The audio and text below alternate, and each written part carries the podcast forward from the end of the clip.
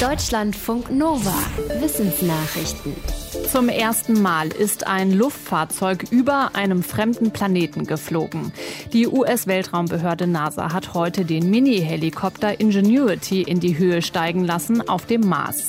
Der Flug sollte eigentlich schon letzte Woche stattfinden, war aber wegen eines Softwareproblems verschoben worden.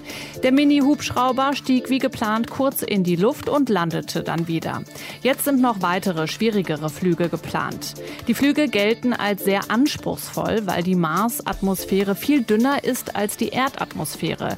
Die Rotorblätter müssen deswegen viel schneller kreisen als auf der Erde. Fluggeräte wie Ingenuity könnten laut der NASA die Weltraumforschung revolutionieren, weil man fremde Planeten damit leichter untersuchen könnte. Bisher werden dort Rover abgesetzt, die auf der Oberfläche fahren. Oft ist der Boden dafür aber zu uneben, sodass die Rover nicht überall hinkommen. Das Alphabet ist möglicherweise älter als bisher bekannt. Die Annahme ist eigentlich, dass es vor etwa 3800 Jahren zum ersten Mal auftauchte in Ägypten. Damals waren 20 ägyptische Hieroglyphen in Buchstaben umgewandelt worden. Die Wissenschaftsseite New Scientist berichtet jetzt allerdings, dass es noch einen anderen Fund gibt. Und der ist möglicherweise 500 Jahre älter. In Syrien wurden vier Tonklumpen gefunden mit Symbolen, von denen ein Wissenschaftler sagt. Auch das waren schon Buchstaben, unter anderem Versionen der Buchstaben A, L, O und K. Andere Forscher sind skeptisch, ob die Datierung stimmt, aber auch sie halten es für möglich, dass das Alphabet älter ist als gedacht.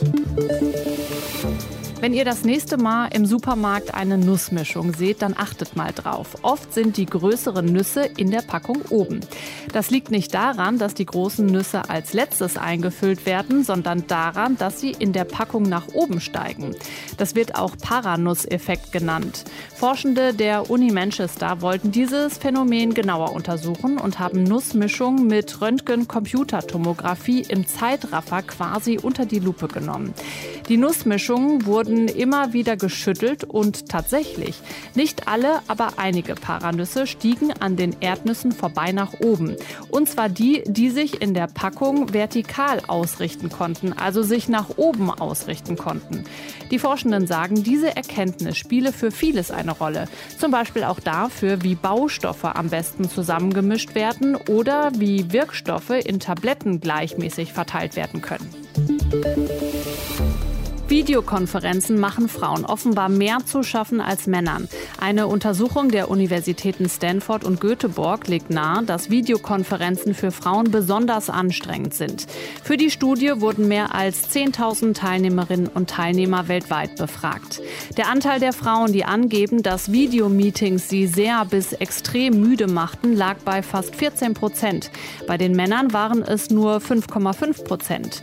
Die Befragten absolvierten in etwa die gleiche Anzahl an Videomeetings. Bei Frauen dauerten die Calls aber tendenziell länger und sie machten kürzere Pausen dazwischen. Den Forschenden zufolge gibt es vier Gründe, warum Videocalls müde machen. Da ist zum einen der viele Augenkontakt mit anderen und dass man sich oft selbst viel sieht. Außerdem bewegen sich die Menschen kaum und die Kommunikation erfordert mehr mentale Aufmerksamkeit. Waldbrände sind fürs Klima doppelt schlimm. Erstens wird dadurch viel Kohlenstoff freigesetzt und zweitens kann neuer Kohlenstoff auch nicht mehr aufgenommen werden, wenn die Bäume weg sind. Forschende aus den USA und Kanada haben jetzt aber eine gute Nachricht. Sie haben untersucht, welche Bäume in Alaska nachwachsen. Dort waren 2004 viele Schwarzfichten abgebrannt. Jetzt wachsen dort viele Espen und Birken. Die Forschenden schreiben im Fachmagazin Science, dass diese Laubbaumarten erstens sehr schnell wachsen und zweitens auch sehr schnell und viel Kohlenstoff und Stickstoff speichern können. Die Laubbäume haben noch einen Vorteil. Sie brennen nicht so leicht wie Fichten.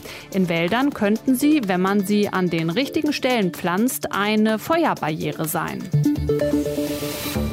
Der Berufseinstieg als Lehrerin oder Lehrer ist herausfordernd. Erhebungen zufolge leiden etwa ein Viertel der Lehramtsanwärter im Referendariat unter Burnout-Symptomen. Und fast ein Drittel von ihnen verlassen die Schule in den ersten fünf Jahren wieder. Psychologinnen und Psychologen der Martin-Luther-Uni Halle-Wittenberg haben untersucht, was angehenden Lehrkräften helfen könnte, um zu verhindern, dass es soweit kommt. Sie schlagen vor, Studierenden schon im Referendariat Kurse anzubieten, um das Selbstmitgefühl zu stärken. Da werde trainiert, mit sich selbst zu reden, wie mit einer guten Freundin oder einem Freund, verständnisvoll und nicht zu kritisch. Die Forschenden fanden in zwei Studien heraus, dass Menschen mit einem starken Selbstmitgefühl weniger mit Burnout-Symptomen zu tun hatten. Und sie konnten souveräner mit Problemsituationen in der Schule umgehen. Deutschlandfunk Nova